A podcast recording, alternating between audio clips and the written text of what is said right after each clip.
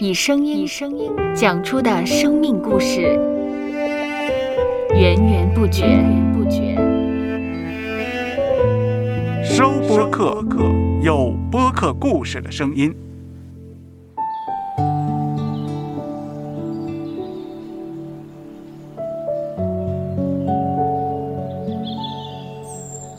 上主是滋养生命的泉源，上主是滋养生命的泉源。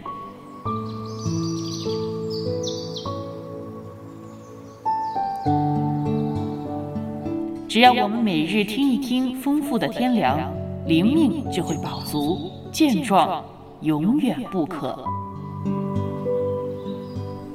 用耳朵揭开的《海天日历》，海天日历，海天日历，声音版。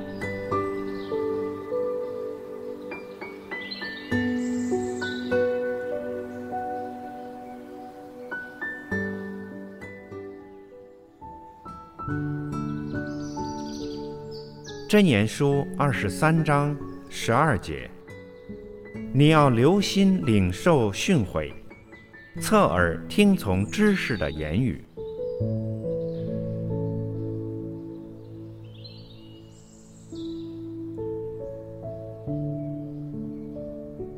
人与人之间容易发生矛盾、误解，产生彼此之间的隔膜。其中一个重要的原因就是没有人愿意听取他人的意见。或者说有更好的解释的修养。上主常常会借着我们的父母、师长，以至是我们身边的朋友，给我们知识与智慧。若我们愿意虚心忍耐的聆听，必会有所得着和收获。中国古代有一个成语是“洗耳恭听”，意思是要十分重视、恭敬地聆听对方的说话。这正是我们每个人都需要学习的态度。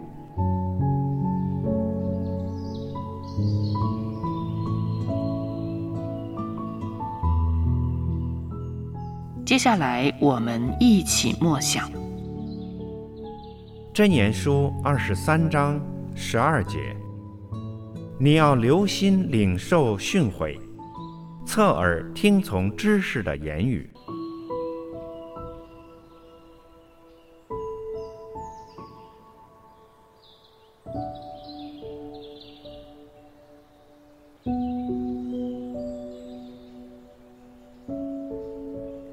得见的海天日历，感谢海天书楼授权使用二零二二年海天日历。